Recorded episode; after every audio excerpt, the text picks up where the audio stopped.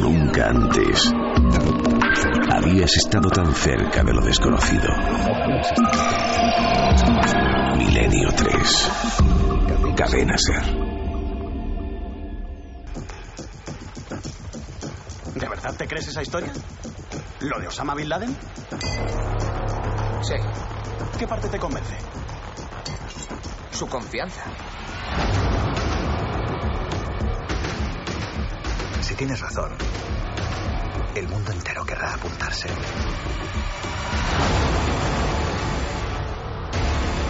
Jamás le encontrarán.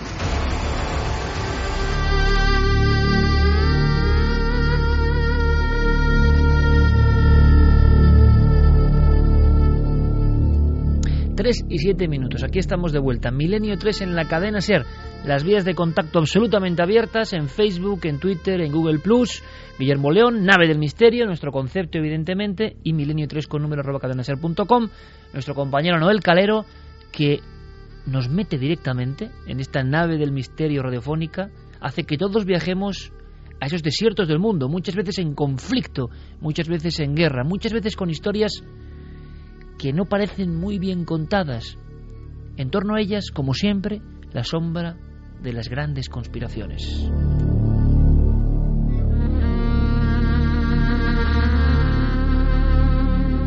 Se habla de una película, La noche más oscura, Santiago, y se habla de un misterio que yo reconozco en mi supina ignorancia, que no sabía nada de él, en torno a la extraña mm, desaparición, bueno, desaparición extraña no, en todo caso muerte traumática, pero la extraña coincidencia sí que envuelve las vidas de todos aquellos que estuvieron relacionados con esa acción de atrapar a Bin Laden, ni más ni menos.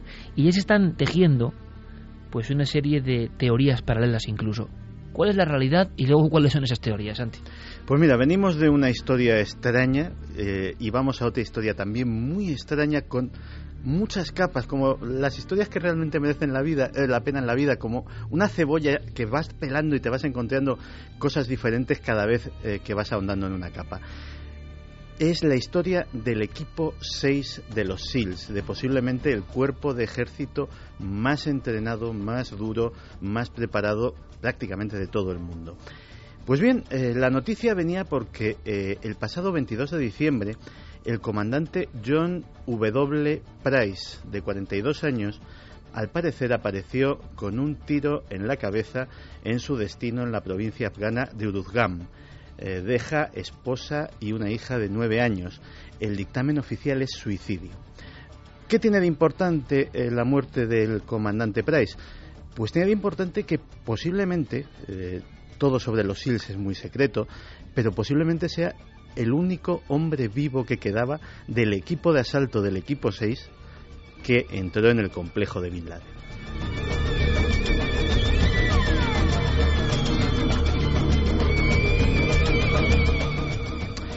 Y digo bien porque, eh, aparte de la multitud de incongruencias que ya las tratamos en estos micrófonos y en cuarto milenio de lo que sucedió aquel 2 de mayo de 2011 en Pakistán, pues eh, después de eso, eh, en el mes de agosto, 22 hombres de los SEALs murieron en un accidente barra atentado todavía no está, no está esclarecido de helicóptero también en Afganistán. O sea, el núcleo duro de todo ese equipo, que vimos en acción en imágenes famosísimas que dieron la vuelta al mundo, eh, cae o es derribado o se estrella en un accidente del que todavía no se saben las causas precisas a día de hoy. En un accidente extrañísimo. De entrada, eh, es extraño que lo sepamos, porque, eh, para que te hagas una idea, las los SEALs no mueren. Las muertes de los SEALs nunca se anuncian. Las muertes de los SEALs siempre se achacan a accidentes en entrenamientos, a, eh, a accidentes en otro tipo de unidades. E De- imagino que como pasa incluso en España, en determinados ámbitos de lo militar son secreto de Estado. Son tan secretos que nadie sabe la identidad de los SEALs, solo sus propios compañeros y gente con clasificaciones de, de secreto muy altas. Eh, mm, para que te hagas una idea, eh, los SEALs se dice que son secretos hasta para ellos mismos, desde el punto de vista de que un SEAL no sabe lo que va a hacer mañana. Tienen que estar preparados en todo momento y mañana pueden recogerles y mandarles a la otra punta del mundo a que les expliquen una misión que van a hacer pocas horas después. Así es eh, su vida. Pero es que además esos 22 hombres, que fue el día que más soldados americanos murieron en un solo día en la guerra de Afganistán, es decir, no fue cualquier cosa, viajaban en un mismo helicóptero. Eso iba en contra de lo que se llaman los protocolos de dispersión. Los SEALs, como mucho, una cantidad de estas, podrían haber ido como poco en tres helicópteros. Los SEALs son armas preciosísimas, muy caras. El entrenamiento de un SEAL cuesta, de uno solo, de un solo hombre, cuesta millones de dólares. Eh, los cuidan como si fueran aviones de combate humanos. Es decir, Claro, tropas de superélite. Efectivamente, es, es, eh, es, un, eh, es un elemento muy caro, con una capacidad táctica enorme y que se cuida, se mima hasta límites increíbles. Pero es más, iban en un helicóptero de la Guardia Nacional. Los SEALs tienen sus propios helicópteros blindados. Para hacernos una idea, la diferencia entre un helicóptero de los SEALs que estaban disponibles aquel día y el helicóptero en el que presuntamente iban es como si cogemos una furgoneta de reparto de pan y la comparamos con un carro blindado. Pues esa diferencia en el blindaje es la diferencia que hay entre esos dos tipos de helicópteros. Eh, un helicóptero normal de los SEALs aguanta perfectamente el impacto de un lanzagranadas que al parecer fue lo que derribó este helicóptero.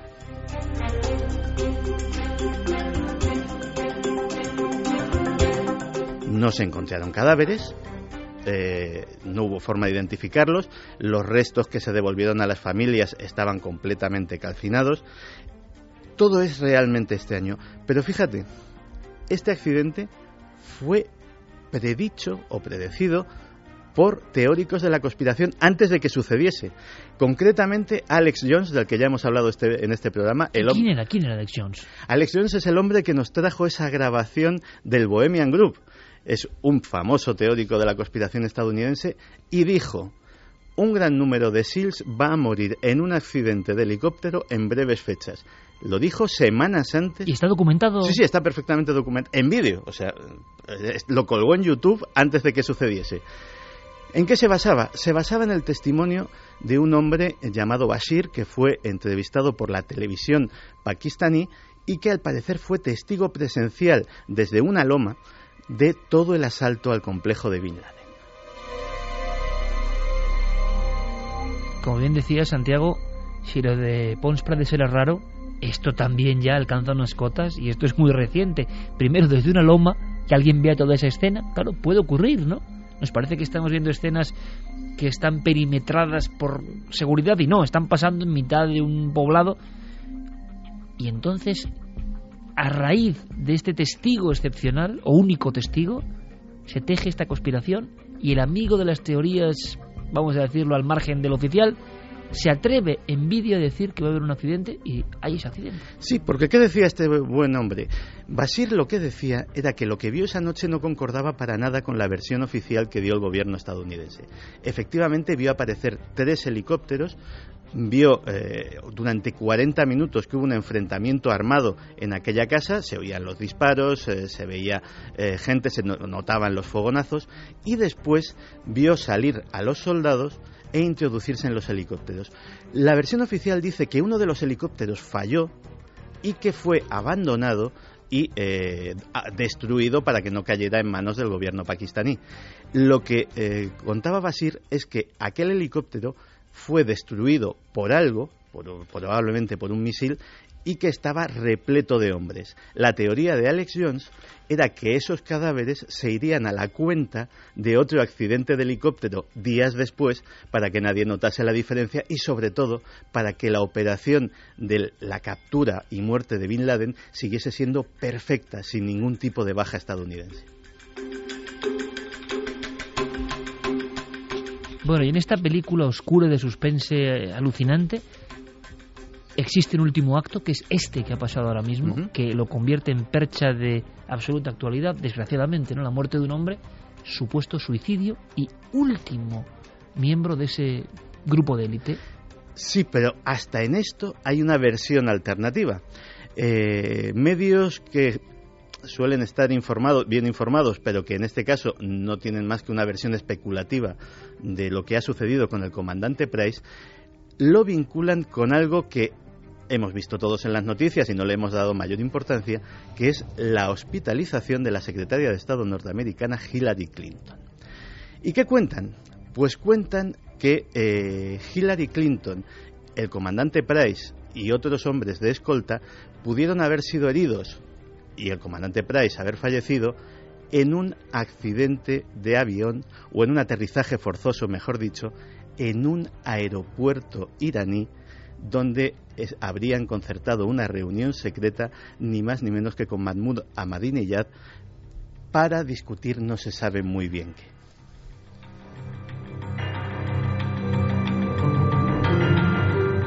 Situación actual, por tanto, del enigma de Bin Laden y de las últimas muertes. Pues la situación actual es que probablemente, también hay una teoría conspirativa que dice que evidentemente eh, todo lo que se contó era falso y que se han ido eliminando sistemáticamente a los únicos que podían contar la verdad, que eran los soldados presentes. Esa es la superconspiración. Esa es la superconspiración, eh, que obviamente en ese caso al comandante Price eh, lo suicidaron, más que Claro, suicidarse. se deben que muera todo el equipo que sabe la verdad. Y además con lo que hicieron con, con Bin Laden, el tirar el cuerpo al mar, que luego se dijo que no, que hay sí, me gustaría- tanta oscuridad y tanta polémica en eso. A, a ver qué cuentan ahora nuestros oyentes, Sí. que siempre son una fuente muchas veces de pura inspiración, ¿no? En sus comentarios, en vuestros comentarios, eh, a veces nos enteramos de muchísimas cosas, de cómo respira ¿no? la sociedad realmente, de cómo llegan estos temas que aquí podemos contar de una forma, pero que luego son, eh, digamos, receptados, ¿no? No se ha Eh, vuelto a saber nada, ¿no, Santi, de lo del cuerpo de Bin No, no, para Laden? nada. sí. Yo además es, eh, tengo una teoría, nunca se verán imágenes de Bin Laden muerto ese día ni de ese ni de ese asalto porque honradamente nunca me he creído nada de lo que se dijo sobre lo que sucedió esa noche.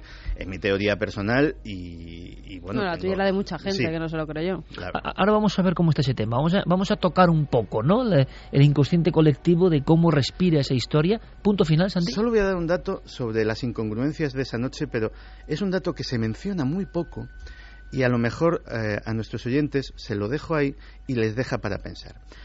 Cuando eh, la fortaleza de Tora Bora eh, fue asaltada eh, por las tropas norteamericanas en el inicio de, la guerra de Afganistán, se descubrió una cosa. Y es que eh, había un eh, aparato de diálisis porque Bin Laden estaba enfermo de los riñones y necesitaba diálisis periódica eh, de manera urgente, es decir, moría. La diálisis, y, y todos aquellos de nuestros oyentes que la necesiten lo saben, es una cosa mm, difícil y complicada de obtener hasta en un país occidental en tiempo de paz.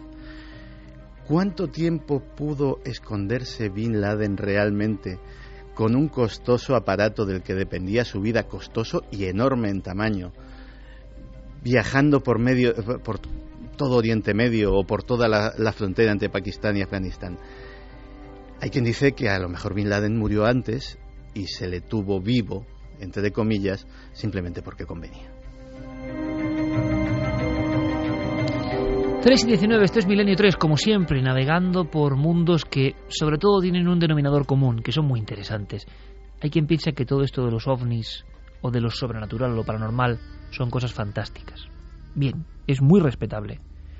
Pero cuando uno va al meollo de noticias que dan la vuelta al mundo y que configuran nuestra forma de sociedad, es decir, las cosas que pasan realmente, por desgracia, en las guerras, en los acuerdos políticos, en las historias de las grandes industrias, en las historias de la alimentación. Cuando uno va a las noticias, entre comillas, con marchamo de pura realidad, nada de fantasía, se da cuenta que precisamente lo que nos parece, o les parece a algunos más misterioso, más bizarro, más increíble, palidece comparándolo con el auténtico misterio que hay en las noticias de las portadas de todos los días.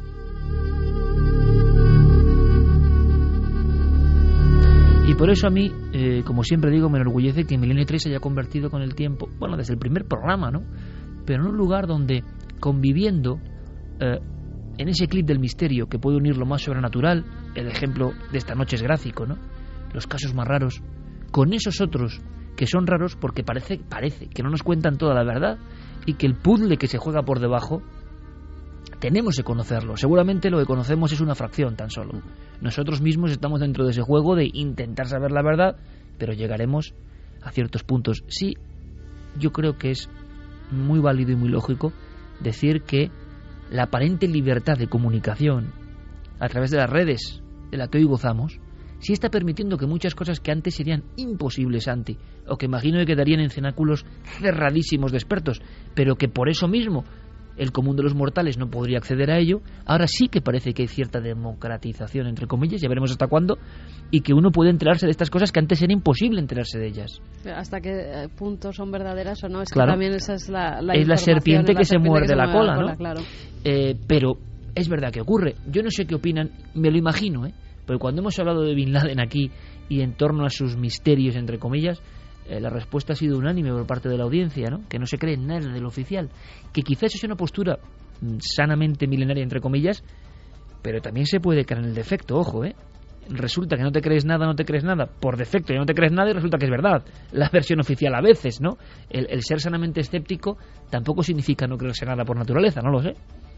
Pues vamos con los mensajes. Eh, Curro nos dice, esa capa de oscuridad empieza desde los atentados del 11S y ese colapso de tres edificios del World Trade Center con solo dos impactos de aviones. Aún más de la financiación de Al-Qaeda antes de todo esto. Gobiernos que nos engañan, manipulan, roban y humillan a su antojo. Ojalá exista una raza alienígena que nos tutele en temas sociales y morales porque del ser humano ya poco me espero.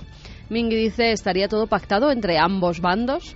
El intocable, a Bin Laden lo mataron su propia gente en 2002-2003 para que siempre eh, haya un temor de ataque y poder pedir más dinero para el ejército. A esto, a esto decía yo, a esto me refería, cuando escuchamos a veces a los oyentes, a nuestra audiencia amplísima y, y yo creo que perfectamente orientada en muchos temas, y simplemente escuchamos sus mensajes, el mural de sus opiniones, nos damos cuenta de cosas que ni habíamos pensado, pero que están ahí flotando, ¿no? De lo que ha dicho este oyente, me estaba acordando de las palabras que oía un antiguo agente de la CIA eh, en una televisión norteamericana en 2003, ya en 2003, que decía, eh, a día de hoy eh, Elvis está mucho más vivo que Bin Laden. Y si no, que se lo digan a Donald, o cómo era aquel investigador, ¿no? Donald... ay, no me acuerdo, pero era, era el psiquiatra de Elvis, un respeto. Sí, sí, sí, sí.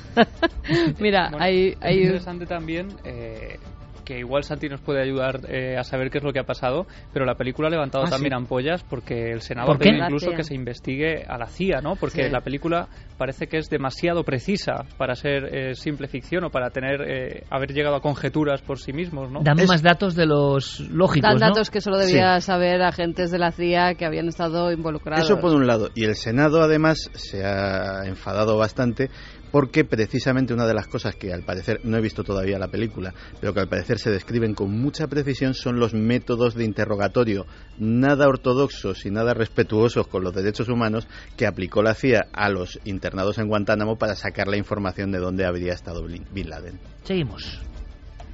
Bueno, mm, sobre lo de Elvis Presley es- nos decían, lo mismo Bin Laden está en una isla perdida junto a Hitler, a Elvis Presley, a John. Lennon, entre, entre otros.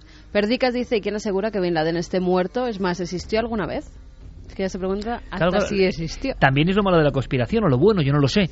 Que como sigues la espiral, al final todo es una mentira sobre otra mentira, ¿no? Coco dice muertos los testigos, desaparecido el cadáver y luego dicen que de dónde nos sacamos las conspiraciones, si lo ponen en bandeja.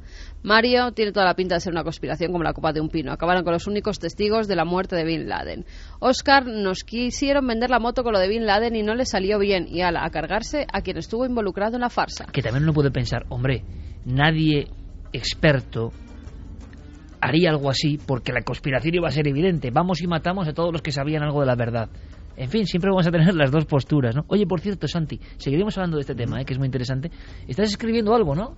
Estoy escribiendo algo, sí. No se puede contar nada, ¿no? Eh, sí, sí, sí. Yo no soy como Javier. Yo puedo, yo puedo contar. Tú lo alargas todo. No, es que digo esto porque yo no sé si me traes estos temas o no, que, que- yo creo que Santi se ha convertido en una voz autorizadísima, solamente la cara oculta, ya tendría para un libro, Eh, pero es que me pasó un fragmento, una página, y, y va a sorprender mucho este tema, ¿eh? pero a mí me gustaría comentarlo en futuras ediciones. eh, yo siempre he tenido un interés, y ahora vamos con otra historia, ahora conectamos con Diego Marañón, vamos a felicitarle el año y nos vamos a poner los pelos de punta, creo yo, y después con Javi con una historia de esas de, de España bizarra, auténtica, que nos gustan. Pero, fijaos, una de las conspiraciones, hay muchas conspiraciones a muchos niveles, ¿no? Pero una que me llama la atención, y os va a sonar sorprendente quizá, es la hipersexualización de, de, la vida en, en, en general. Es decir, la hiperexplotación del concepto sexo, ya no solo en lo publicitario, que siempre ha estado, sino permanentemente como argumento de casi todo y que se ha incrementado en los últimos años de una forma exponencial, sobre todo a través de la red, pero también en todas las series, todos los argumentos, el humor, el, el amor, el desamor, bueno, eso poco, pero la cuestión sexual imperando. Yo digo, qué raro, ¿no? Siempre ha sido un elemento potentísimo y vertebrador de la vida y uno de los factores, de acuerdo, pero convertirlo como en los últimos años para muchos en la única meta en la vida, el único argumento en la vida, lo más importante de la vida, constantemente, hasta para anunciar, no sé, un radiador, sacan a alguien desnudo. Es una cosa rara que uno dice, desde la visión conspiranoica, ojo, dice, hay una motivación siempre hacia lo más primario para obligarnos a estar pensando constantemente en esto. Santiago cogió el hilo y una vez dijo, un día tengo que hablarte de los tremendos imperios que manejan el asunto del sexo y del sexo gratuito a nivel conspiranoico, por ejemplo, en Internet. ¿Y por qué está ocurriendo? Y Santi, me mandaste una página escrita por ti, tan impresionante, tan impresionante. O sea, una cosa son las conspiraciones, el 11S oye gravísimo, el 11M para muchas personas gravísimo, ya ha pasado en nuestro país, y otras muchas cosas. Pero luego hay conspiraciones, vamos a decir, más soterradas, que van a lo hondo, van a, a la deformación por abuso de nuestras percepciones y de nuestro espíritu incluso, yo creo, o sea, van a la aborregación, de esas se habla menos, no son tan populares, no hay un Bin Laden, no, no, no hay nadie, es un fantasma, pero que de alguna forma está obligándonos a consumir cierta cosa, a pensar de cierta moda, y nadie se ha metido, que yo sepa, con ese ámbito, ¿no? ¿Por qué la hipersexualización constante? Hasta para hacer un chiste en una serie que no tiene nada que ver tienes que hablar de sexo todo el rato. Bueno, esto en la España del destape, vale, está bien, ¿no? Pero ahora, ¿por qué? ¿Hay algún interés de fondo en la animalización del sexo, en la animalización en el sentido más burdo? Pues parece que Santi tiene algunas claves. Y yo, aunque sea un tema complicado y difícil, Santi, y creo que en España nunca se ha tratado, sí que iría, y si te parece en breve, uh -huh. si te parece, a tocar algunos puntos, ¿no? Esa otra conspiración brutal que parece que existe, ¿no? Pues sí, de hecho, el, ya que me ha dado pie, el libro que estoy escribiendo es, eh, digámoslo así, sobre la, las cloacas de la economía. Porque hablamos mucho de los mercados, hablamos de la bolsa, hablamos de los futuros, del oro que va y viene, pero no hablamos de la enorme cantidad de negocios turbios que generan cantidades ingentes de decenas, de cientos, de miles y miles de millones de dólares que son absolutamente opacos a cualquier fisco, a cualquier medición. Lo que decías eh, tiene que ver, por ejemplo, con cómo las mismas mafias que controlan el tráfico de personas, el tráfico de mujeres del este a eh, países como los occidentales, como Israel, que es un grandísimo receptor de esclavas sexuales eh, de, de, origen eslavo. Cómo esas mismas redes están en una gran mayoría mm, detrás de un fenómeno que llama la atención, porque uno dice, bueno, ¿y ahora por qué la pornografía es gratis? ¿Por qué algo que antes era relativamente difícil de conseguir, que requería pasar cierta vergüenza a la hora de, de pedírselo al kiosquero o de entrar en un sex shop, eh, y que por supuesto costaba dinero, poco, mucho, eh, costaba algo, ahora es absolutamente gratis. Pues una de las cosas que descubrí es que detrás de ese sexo gratis muchas veces están esas mismas redes que nutren de prostitutas a eh, los burdeles clandestinos, prostitutas esclavas, que la que quiera ejercer su, la prostitución es una profesión que yo siempre he considerado tan digna como cualquier otra, pero obtener a una mujer amenazada eh, para practicar sexo es esclavitud pura y dura. Pues esas mismas redes de esclavistas son precisamente las que sostienen muchas de esas páginas web. ¿Y para qué? ¿Por un beneficio económico, por la publicidad? Ah, no. eso nos lo contarás otro día, ¿te parece? Vale. Porque yo creo que hay muchas claves y yo voy más allá todavía. Por encima de las puras mafias, la gente no es consciente. Imagino que la gente dice, oye, mira aquí, pornografía gratis, vamos a... Hay algo muy de fondo, mucho más poderoso, que intenta convertir al ser humano en algo más pegado a lo instintivo siempre, a lo irracional siempre, al impulso primario siempre. Si oiga, si eso está muy bien y tal, pero todo el rato, pero mm, coordinando la sociedad, coordinando los impulsos, oiga, ¿y por qué no hay nada que vaya, aunque sea no en un hueco del ser humano, a lo más sensible? Pueden decir algunos a lo más solidario, bien, pero a lo más sensible, a lo más espiritual, a lo más elevado, a lo más creativo. No, no, no, no, no. Queremos que un porcentaje amplísimo de la población mundial esté pegada a algo que evidentemente es una energía densa muy fuerte, que es el sexo, y si es posible, como decía Santiago en su página que yo leí, lo más degradado posible, porque cumple una función. Hombre, cuidado que esos son temas muy serios, ¿eh? Y tan tabú que nadie os lo va a contar excepto Milenio 3. Pues un día hablamos de eso y saldrá este tema. Hablaremos de por qué hay un índice de muertes violentas enorme en la industria del porno estadounidense y hablaremos de cómo la publicidad y una forma de entender la publicidad ha tenido mucho que ver en esa situación que describes. Mira, eh, a mí Santiago Camacho en esas, en esas conversaciones de redacción que son apasionantes me puso los pelos de punta porque hablamos de muchas cosas. Y yo le dije, bueno, Santi, tú que has estudiado publicidad, ¿Por qué nos deforman el cerebro? ¿Por qué nos dejamos deformar el cerebro?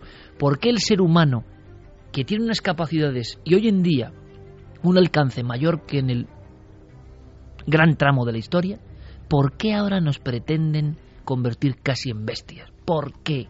¿Por qué? Y Santi se fue hasta los Mad Men, los creadores de publicidad de los años 50. Mirad amigos, si os apetece, si queréis, me lo podéis decir en las vías de contacto, si queréis que es un tema de misterio, no, para mí sí. Es decir, los que manejan los hilos y cómo quieren deformarnos la cabeza.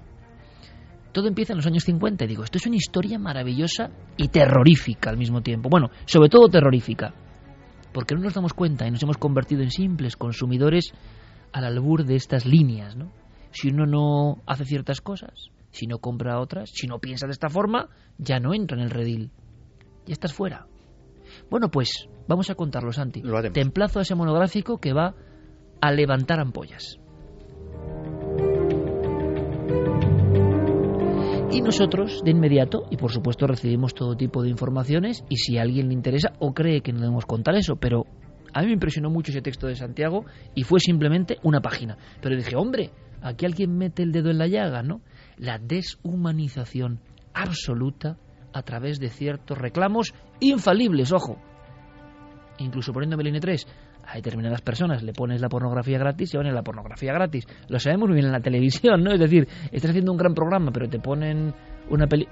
lo llevas claro, claro. Es decir, un reclamo muy poderoso. ¿Se está empleando bien? ¿Se está empleando lógicamente? ¿O hay algo detrás? Lo analizaremos. Ahora vamos, en este sentido, a ahondar en nuestros temores más profundos. Decía Carmen, temores como especie que los tenemos ahí, decía el doctor Cabrera siempre, cuando éramos monos, si es que fuimos monos, no lo sé, cuando éramos monos y estábamos por los árboles, me imagino que sí, llegaban las arañas, subían por los árboles y nos picaban. Y de entonces, dicen algunos, en nuestro cerebro reptiliano más profundo ha quedado un temor a un animal que, salvando algunos casos concretos, la vida negra, o una gran tarántula, o la migala, pues no son tan peligrosos, ¿no? Pero en nuestra mente hay como un rechazo muy fuerte vamos a hablar de esos animalitos.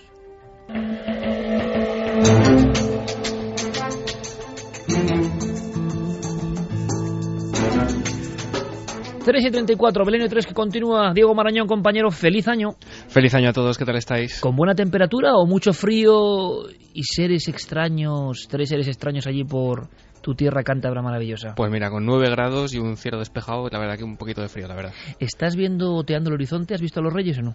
Eh, tengo miedo de salir al pasillo ahora mismo porque he escuchado un ruido y no sé si es el habitante incierto que tengo yo en casa o si es Baltasar que está por ahí haciendo de las suyas. Luego te lo cuento después. Bueno, fuera qué antena. genial, qué genial. Esta noche yo creo que va a ser maravillosa. Diego, teníamos que resolver una historia, Sí, una historia que ¿Cómo se eh, cuantifica en votos, Carmen? Vamos a ver si podemos... lo- Bueno, primero, ¿cómo era la historia? El resumen, para que lo sepamos. Sí, la historia era la de un extraño coche con un aún más extraño carburador que parecía gastar demasiado poco combustible eh, para los estándares normales de la industria. Era un prototipo que había salido de la cadena y que había llegado por error a las manos de aquel ex empleado de General Motors o por el contrario estábamos ante una leyenda urbana.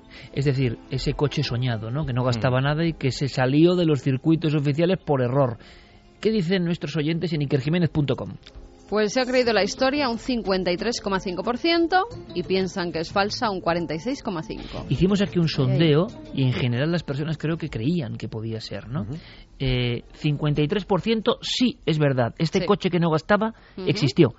Diego, Bueno, pues oficialmente tenemos que decir que la historia es falsa. ¿Pero por qué? Porque no tenemos ni una sola prueba consistente de que esto sea así. Sin embargo, Iker, y esto debería ser también tema a lo mejor para un próximo Milenio 3, deberíamos ahondar en la historia de un hombre llamado Charles Nelson Pogue que mm, registró varias patentes Santi en Canadá. asiente, eso, eso da un poco de miedo, ¿eh? Cuando Será decís uno de nombres, sus amigos. pero nombres que nadie comprende, lo dice Diego y Santi simplemente fíjate- asiente en silencio. Fíjate si tenemos conexión, digo yo, que cuando estaba dudando de quién era el doctor de Elvis, automáticamente aparece en Twitter Donald Hinton.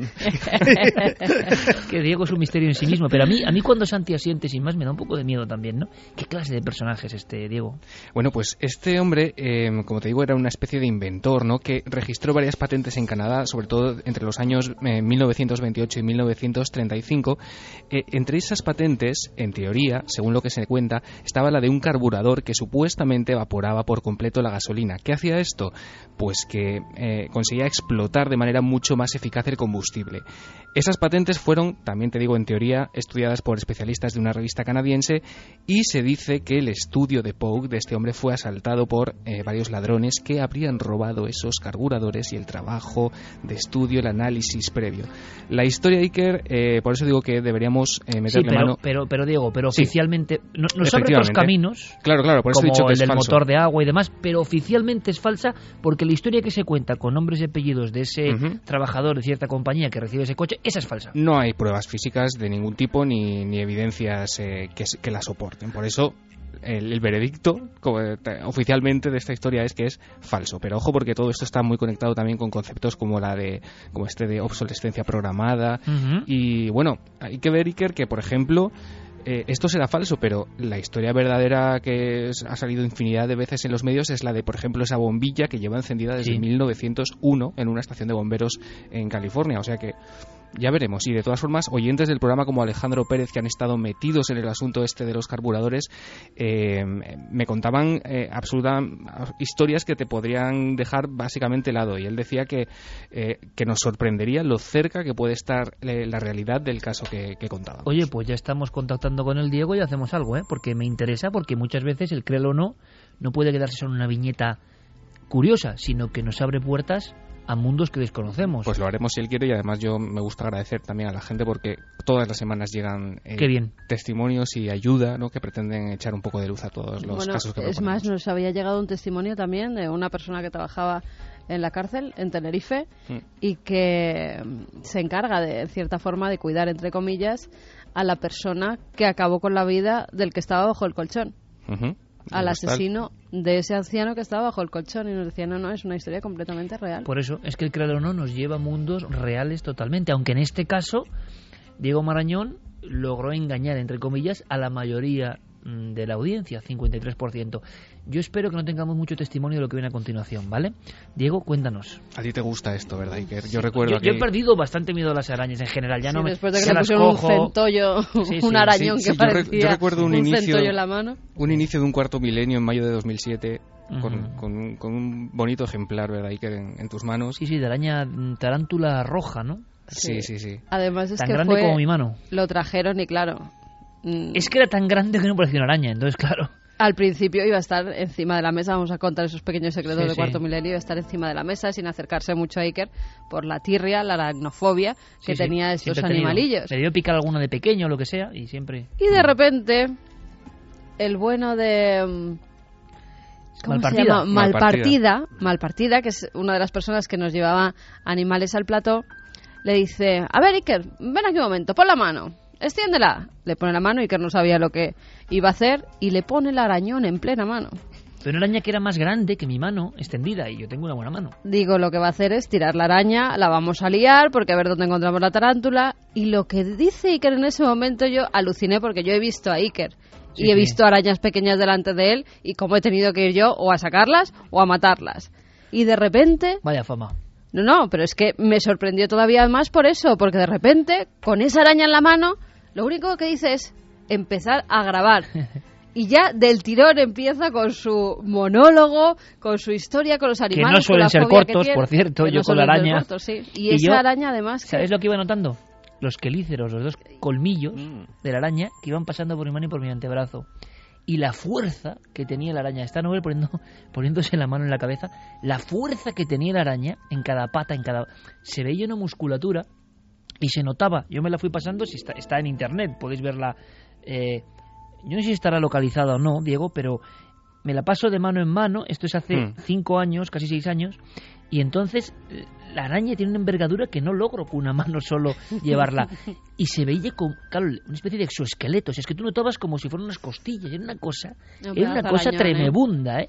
Pero Y desde además- ese momento ya claro, ninguna araña me da miedo. Además decía Iker, pero bueno, ya cuando acabamos de, de grabar esa entradilla, dice, no será venenosa, dice Valpartida. Bueno, No, me, me dijo, pica como dos avispas. Y digo, jolín, es antes de cuando me la deja en la mano, digo, oye, esto si me pica, tío. Y me dice, hombre, son como dos avispas. Digo, hombre, no, una picadura de avispa al cuadrado tiene que. es mucho, ¿eh? Y cuando acaba todo, me dice, te he engañado. Y digo, ¿por qué? Porque es como ocho avispas. Y yo, sinceramente, dije, la madre que. Menuda experiencia, pero he de decir que el shock me sirvió, ¿eh? Que luego ya he recogido muchas arañas, las cojo, las saco a la terraza, en fin. sí, sí, sí, sí, ahora es... Pero igual ahora a muchos les cambia el tercio con lo que va a contar Diego rápidamente.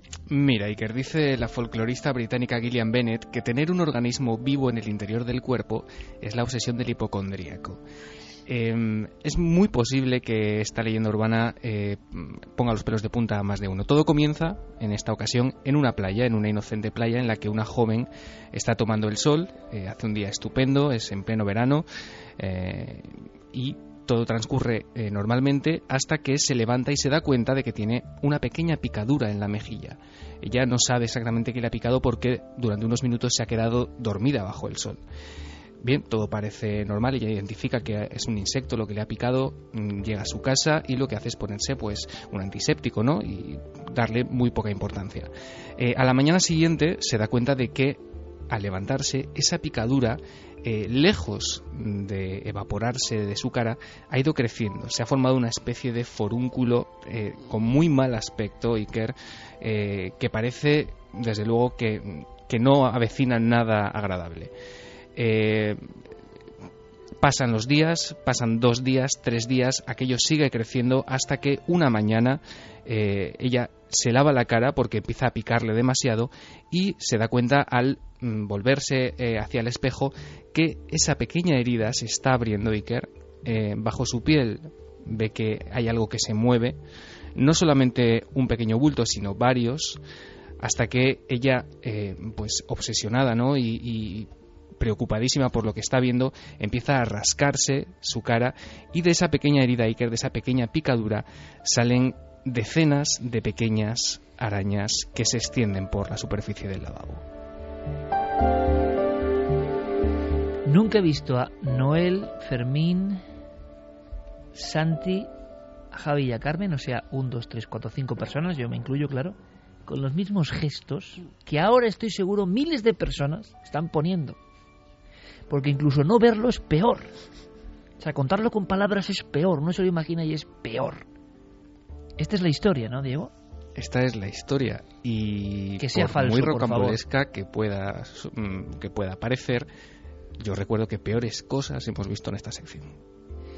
Lo dejamos ahí, maestro. Ni más ni menos. Bueno, maestro a nivel Chicho Bañez Serrador. Ya, es que esto nos deja... Mira, me estoy rascando, Aquí ¿ves? quien O sea, todos, ¿no? ¿Quién nos creemos la historia? Yo es que no me la creo, no. Es que quiero que no sea verdad. Yo me la creo. Yo Mira, yo voy a decir, yo también me la creo. Yo me la creo. ¿Santi? Yo, después de lo que he visto en una famosa serie de documentales dedicada exclusivamente al mundo de los parásitos, me la tengo que Jo, creer Santi. porque he, he visto cosas peores, por desgracia, en televisión. Fermín. ¿Que no? no? te la crees, mira. Ya verás tú. Esta- te vas a levantar esta noche con una pequeña picadura. Una, una picadura sobre una extraña piel. Sí, sí. Un grano, Fermín. Eh, Noel, Noel, tembloroso con su mano, ha, ha levantado diciendo, me la creo, como diciendo, por si acaso, bueno, ¿no? fíjate, esta semana ha salido un niño de 6 años que de repente empezó lo mismo a tener un granito en la mejilla, empezó ese granito a hacerse más grande, la mejilla hinchada, y ¿sabéis lo que le salió? Un trozo de hierro. Un, trozo, de hierro. así de hierro. Oye, eso era un implante aducido, quizá. No, no, no era un implante que se lo había tragado el niño y al final Madre acabó mía. saliéndole por la mejilla. ¿Queréis historias más bizarras? Vamos con otra que ya es... Esta es una noche de regalo de Reyes, esto es un poco fuerte, pero en fin, Diego, resolvemos la semana que viene y seguimos investigando, por supuesto. Un fuerte abrazo, amigo, y que te traigan muchos regalos los Reyes. Igualmente, feliz eh, noche. Hasta luego.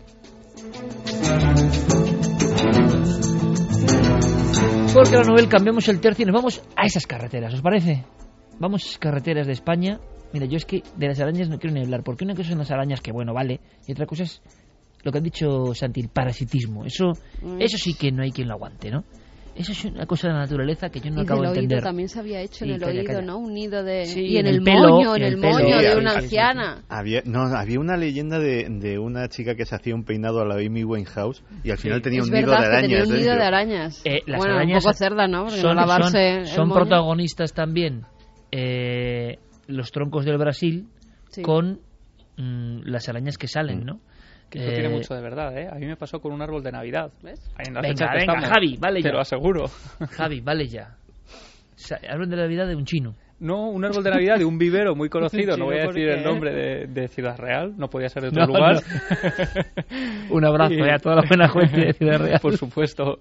Y, y bueno, un día al llegar a casa en esas navidades, eh, la pared donde estaba el árbol llena de arañitas verdes que yo no había visto en mi vida y sobra decir que ese año tiramos el árbol, compramos uno de plástico y es el que dura hasta nuestros días. Di, di tú, di tú, que te van a, que te van a porrear. Una- un abrazo a los amigos de Ciudad Real. Por supuesto. Que él vamos. es de Ciudad Real. Vamos a contarlo muy rápido, estamos en la recta final, pero creo que merece la pena. Eh, porque es un encuentro de los más extraños. Ha ocurrido a veces. Pueden ser ilusiones ópticas o no. Vamos a contarlo, Javi. Pues nuestra historia de esta noche es un es mucho más breve de lo que habitualmente estamos acostumbrados a escuchar. en Porque los es una visión fugaz, ¿no? Claro, pero merece la pena eh, hasta tal punto que la hemos rescatado para contarla hoy. Eh, viajamos con José Miguel, es el inicio del verano del año 2007. Ellos viajan, como cada año, como cada verano, a la localidad de Alcollarín, en Cáceres, eh, donde vive su suegra. Allí tienen una casa de verano y viajan eh, todos los veranos en familia. Ellos se dirigían desde, desde Madrid por la carretera en coche, viajaban tres personas en el interior de, de ese vehículo y cuando llegan a una zona muy concreta, pasando el pueblo de Abertura, eh, en esa parte hay una carretera que es muy, eh, muy diferente a todo lo que habían eh, estado viendo anteriormente. Era una, una carretera eh, completamente recta, pero allí llega una curva y de repente, en medio de esa carretera, aparece algo.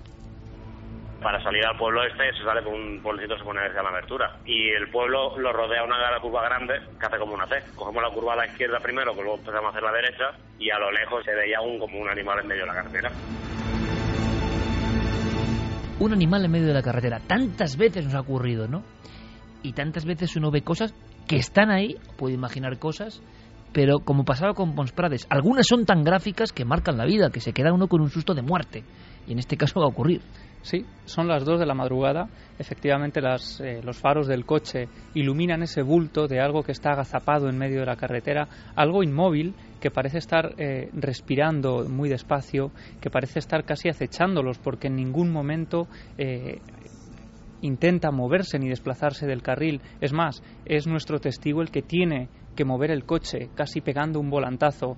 Y es en ese instante. Como si no tuviese miedo del coche, ¿no? Claro, claro, como si estuviera ahí eh, esperándolos casi. Y en ese instante, cuando los, eh, los faros del coche iluminan directamente la cara de ese ser a escasos centímetros del coche, se dan cuenta de algo que los deja completamente atemorizados. La luz del coche le dio en la cara, todos nos quedamos así mirando así extrañados. Pues bueno, a mí de lejos me pareció por eso, pues un zorrito porque tenía pues, los orejones típicos de un zorro. Y que fue cuando nos quedamos mirando la cara y me estaba mirando el coche y a todos nos dio la impresión de que era de que no era, no era la cara de un animal, vamos, que parecía una cara de persona. cara de persona, que no es la primera vez que yo he escuchado una historia similar, que para algunos puede tener explicación con algún tipo de animal escapado, pero ¿cómo impacta a la gente en mitad de la noche? Y no es la primera vez que escucho esto, ¿eh? Seguimos, Javi. Él la describe, y no solo él, sino las tres personas que van a bordo de ese coche, en esa visión fugaz que dura entre 5 y 10 segundos aproximadamente, eh, como un, un ser de escasas dimensiones. Él dice del tamaño de un Yorkshire más o menos, un perro pequeñito eh, que respira eh, ajetreado. Y que está como acurrucado en mitad de la carretera. El ser está acurrucado y de repente cuando él ve que el coche se le abalanza encima, mira hacia, hacia la dirección donde viene este vehículo y descubren que ese ser tiene nariz humana, tiene boca humana, tiene ojos con una mirada eh, totalmente humana y en ese instante presas del pánico, deciden eh, parar el coche para ver qué es ese ser. Me tocó esquivarlo porque totalmente clavado en medio del carril y de ahí no se meneaba. Vamos, que si no lo esquivo me lo paré y me dijeron, ¿qué hace? Digo, pues a ver el animal, porque no lo habéis visto. Sí, tenía la cara muy rara. Pues verle, enfocarle con la luz, verlo, esquivarlo. Yo ya miré por el retrovisor, frené, y como las luces rojas alumbraban la cartera, ya no veía, yo no veía nada ya. No sé si estaría, o se fue, o a lo mejor porque era de noche. Yo estoy convencido que tenía cara de persona. Claro, estos son los focos que deforman la realidad del animal, pero no lo sé, queda tan gráfico y repito, no es la primera vez. ¿eh? Hay un tipo de simio, por ejemplo, que da este efecto en la noche. Se han hecho algunas pruebas de cara absolutamente humana. Imaginaos un simio escapado de algún lugar y que se queda ahí postrado. Ahora, el impacto y el susto, decíamos, lo haremos en otra ocasión porque no tenemos tiempo, pero hay casos en la casuística española, valga la redundancia, que se han relacionado con apariciones raras, con realmente de una bizarred que supera esto. Incluso, por ejemplo, hay un incidente en el año 1961, fijaos si, nos remontamos en el tiempo, Puerto de Barázar, en la zona cercana del Gorbea, entre Vizcaya y Álava, y un transportista asegura que ha visto una especie de animal acurrucado que le parece algo que tiene como tentáculos, como si fuera una especie de pulpo o algo similar, y que le produce un espanto brutal que hace que, que el camión se despeñe, y queda como un caso clásico que no se ha resuelto muy bien. En Cantabria hay un suceso de alguien que ve a una especie de, de soldado o de, o de, palo, casi no tiene ni forma humana, tocado con una especie de capirote, eh, todo esto envuelto en un brillo, no es ni animal ni humano, y no se aparta del carril, y es el coche el que tiene que, en el año 1977. Hay casos de esta bizarrez absoluta que no sabemos ni qué son, pero bueno, que este supera todo lo concebible, ¿no? Lo lógico es que sea una especie zoológica que, bueno, un caso teratológico a lo mejor con alguna deformación porque fíjate hace poco me mandaban desde Venezuela una fotografía de un ser que había nacido y le pasaba lo mismo. Tenía la cara completamente humanizada. Lo que pasa que no suelen vivir. Lo extraño es que esté, aunque por la descripción que, que hace parece que estaba moribundo, que estaba en muy malas condiciones, al estar así en la carretera y que le costaba respirar, según ha dicho el testigo, puede ser un caso teratológico. Pero, es muy extraño porque suelen nacer muertos. pero fíjate qué impresionante, ¿no? Una cosa que puede dar miedo, una visión que es horrible, una cosa que horripila a quien es testigo de ella, un ser con cara humana. De pronto Carmen cuenta dos frases y lo que sientes es lástima, porque puede ser un animal real, moribundo, perdido, seguramente sus congéneres no lo quieren ya, suele pasar con esto, ahí la naturaleza es muy terrible y lo dejan solo y tampoco sabe lo que es un coche y puede ser un muy terrible y muy sabia porque la mayoría de ellos no tienen posibilidades de vivir. y, se queda ya acurrucado esperando un poco la muerte ¿no? y ha pasado. Sí en este caso bueno eh, el, el, animal o lo que fuera aquello en el momento en el que ellos paran el coche y bajan a ver a comprobar qué era él ya se ha marchado de allí como si se hubiera asustado quizá o se intentara esconder de ellos. Pero es cierto que este tipo de avistamientos de, de parece casi felinos con cara de animales yo recuerdo haber leído precisamente hace un par de semanas en un libro El enigma de las extrañas criaturas de John John eh, mítico. Habla de algunos avistamientos de ese tipo en los años 70 en Massachusetts y en algunas regiones de, de Estados Unidos donde mm, se describen seres prácticamente idénticos a, a, este zorro con cara humana. Es un tema muy interesante, muy curioso, muy impactante y que, repito, queda en los archivos, será lo que sea. Pero ahí está uno de los últimos casos, contado como siempre trae Javier Pérez Campos en la voz, en la voz directa de los que han vivido este misterio. Y lo que lanzamos ahora es, por favor, si vosotros, amigos, habéis tenido alguna experiencia de este tipo, nos interesa conocerlo, ya podéis escribirnos a las vías de contacto. Terminamos.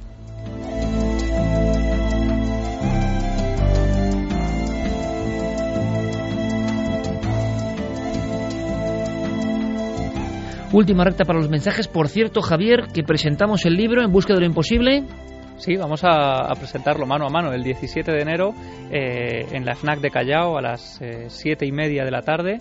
Eh, estaremos eh, contigo, con Carmen, eh, con muchos amigos del programa que ya me han confirmado que van a estar por allí y vamos a hablar de En busca de lo imposible, de ese libro que, que he sacado con Oberón ahora y, y que bueno, que me consta que muchos, bueno, que los Reyes Magos y los pajes lo están llevando esta noche Bueno, en sus sacos. eso ojalá, ojalá, ¿no? Ojalá los lleve y mucha gente se enamore de los misterios y de las aventuras que cuenta nuestro compañero y que recordaremos seguro en esa tarde, día 17 de enero, ¿no? Sí, 17 jueves. de enero, jueves. ¿Jueves o viernes? Sí, jueves. Jueves 17 de enero en la FNAC en Callao, en pleno corazón de Madrid. Quienes queréis venir, ahí va a estar gran parte del equipo, pues un poco escoltando a nuestro reportero Javier Pérez Campos. Últimos mensajes.